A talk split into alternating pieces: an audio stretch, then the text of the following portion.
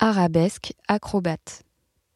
L'acrobate bleu de novembre 1929 et l'acrobate du 18 janvier 1930 témoignent d'emblée de l'entremêlement entre les médiums chez Picasso. Ils démontrent à quel point les frontières entre les arts sont ténues, à quel point le dessin est la matrice de tout. L'acrobate bleu en particulier, qui est un fusain sur toile, est vraiment du côté du dessin, il ne cache rien de la fragilité du trait, des effacements, et il fait partie de ces œuvres où la question de la ligne est en majesté.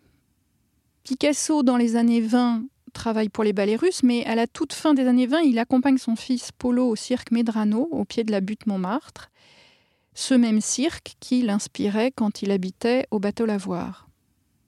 Et c'est le point de départ d'une série de tableaux entre l'automne 29 et l'hiver 30 autour de la figure de l'acrobate.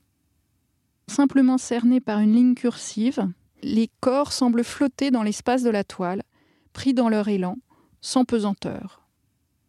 Picasso décline aussi ce sujet avec le motif de la nageuse, en souvenir de l'été passé sur les plages de Dinard. Acrobates et nageurs partagent la même nature mobile, la même énergie rayonnante. On n'est pas là face à une anatomie fantasmée, mais bien face à la traduction plastique du mouvement et de la malléabilité du corps. Le cadrage étroit accentue la perception de la contorsion, puisque les corps se plient à la loi du cadre.